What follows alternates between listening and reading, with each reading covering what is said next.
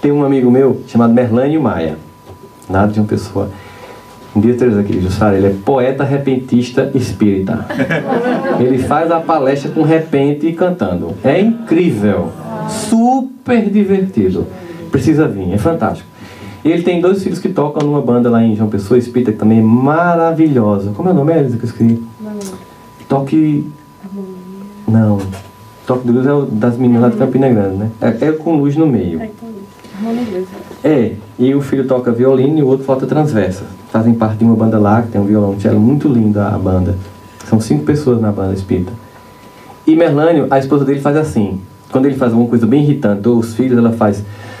Tu é de Deus que eu sei. ele até fez uma música sobre isso. Tu é de Deus que eu sei, né?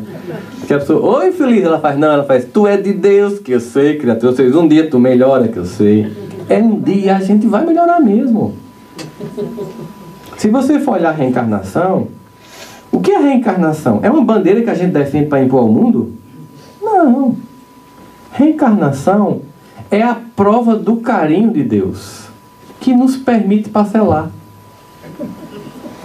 Deus tem um cartão de crédito com parcelamento sem juros. E quando você acumula, ele não vai lá decretar sua falência pessoal. Ele vai lá renegociar a dívida com você. E você parcela de novo. Claro que você fica atrasando quanto mais você parcela. Se você começar a agir com velocidade no bem, um gesto de amor no comando dos pecados, você com um gesto de amor paga o mínimo para o cartão todinho. Então é misericórdia. Que a gente observa, a gente tem uma encarnação que a gente erra feio.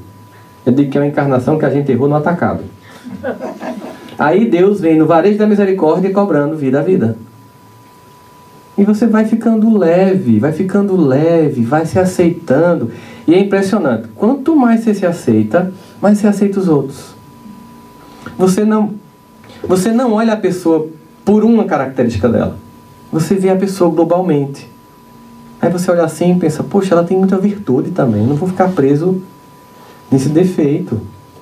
Que, assim, reforma íntima, Joana de Anjos, está lá o grupo de estudo espírita, todo mundo lá, Joana de Anjos, reforma íntima, tal, convivência com o irmão, fraternidade, amor, Evangelho de Jesus, né? Juntos, reconhecerei-vos por muitos se amarem. Aí Kardec se reconhece o verdadeiro espírita, né? Porque, né, estudai-vos, estudai, amai-vos e, e instruí-vos, né? E a gente fez a terceira lei, que é alimentai-vos, né? A gente come muito no sentido. Então a gente tem toda essa questão todinha, tá lá estudando João Dias. Aí tem lá no grupo estudo, sempre tem, não sei se acontece aqui. Sempre tem alguém que pergunta demais. E quando vai perguntar, dá uma palestra. Não tem? Aí você faz assim, eita, começou. Fulano começou. Ele não podia frequentar o centro de Jussara? Por que, ele não vai falar mais Não é assim? Na hora do primeiro exercício de fraternidade, a gente quer excluir. E não entende que aquela criatura ela quer acolhimento. Ela quer atenção. O objetivo é que você interrompa o estudo para dar atenção a ela. Até que ela entenda, a gente gosta de você, não precisa dar um show particular aqui. Fique em paz. Aprenda com a gente. Você acolhe o indivíduo, escuta lá. E um dia, meu irmão, você não percebeu? Às vezes você pergunta e toma todo o estudo. Aí você vai perceber que ela faz isso em todo canto. No ambiente de trabalho ninguém suporta ela, na família ninguém suporta ela. Mas é uma pessoa que ela está querendo, ela tá aqui, gente, ela está querendo acertar. Não é para ser excluído ninguém. É para ser acolhido. Bom, se eu tenho que acolher os outros, eu tenho que acolher a mim.